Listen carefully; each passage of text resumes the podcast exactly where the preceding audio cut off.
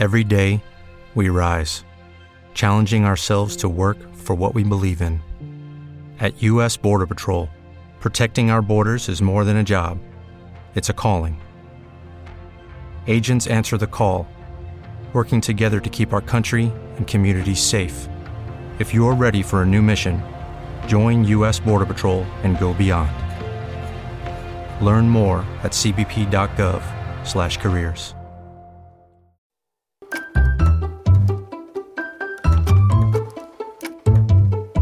El español urgente con Fundeurae, Radio 5. Acabamos de entrar en mayo y el primer día de este mes siempre se celebra el Día Internacional del Trabajo. Sobre esta fecha, la Fundeu RAE tiene una recomendación en la que señala que las mayúsculas en estos dos nombres son adecuadas, pero no en la expresión Puente de Mayo. Bienvenido, Javier. Explícanos primero esto de los nombres de las festividades. Hola, Esmeralda. Pues hay ciertos días que reciben nombres establecidos de un modo formal y en tal caso se escriben con iniciales mayúsculas los sustantivos y los adjetivos, como por ejemplo el Día de la Madre. Y este es el caso aquí, por lo que van con mayúscula Día Internacional y Trabajo. A este día también se le llama primero de mayo, que no es un nombre formal y sin embargo las mayúsculas, según explicáis en la recomendación, no están mal. En realidad lo suyo sería escribirlo en minúscula, precisamente por lo que dices, que no es un nombre pero se emplea tanto que se puede considerar un nombre propio alternativo, así que se le puede dar el mismo tratamiento. Esto no ocurre con Puente de Mayo, que sí va en minúscula. Eh, porque no es una festividad formal ni nada por el estilo.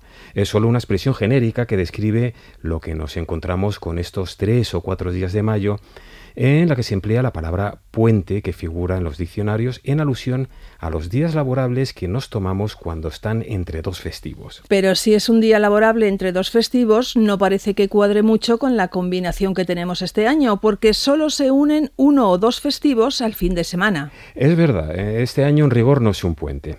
Si los, por ejemplo, cuando el primero de mayo cae en martes y entonces decimos en el trabajo que nos vamos a coger el puente porque no vamos el lunes. De hecho, al principio se llamaba puente solo al día que nos tomamos, con una metáfora clara. A un lado y otro están los festivos y el día de en medio pues pasamos por encima. Hoy en cambio se aplica a toda la serie de días. Por tanto, Puente de Mayo va en minúscula porque es un nombre meramente descriptivo, mientras que las mayúsculas están bien en Día Internacional del Trabajo y Primero de Mayo.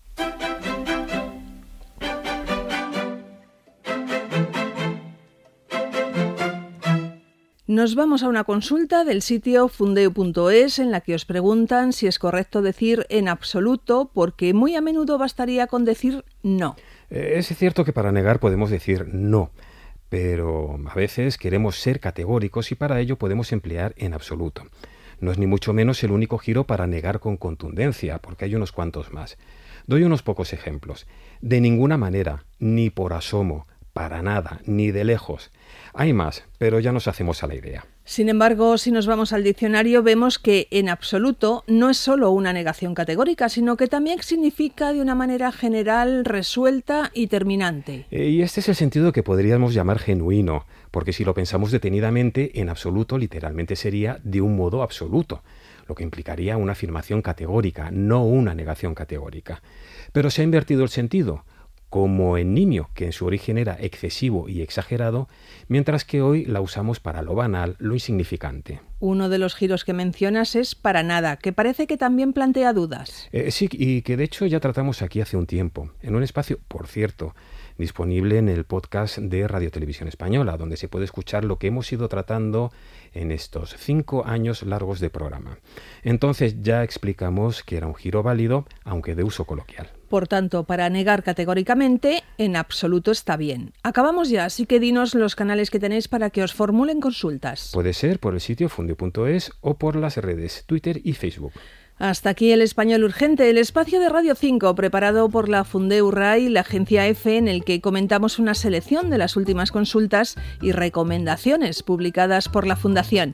Javier Bezos y Esmeralda Antona, nos despedimos hasta la próxima.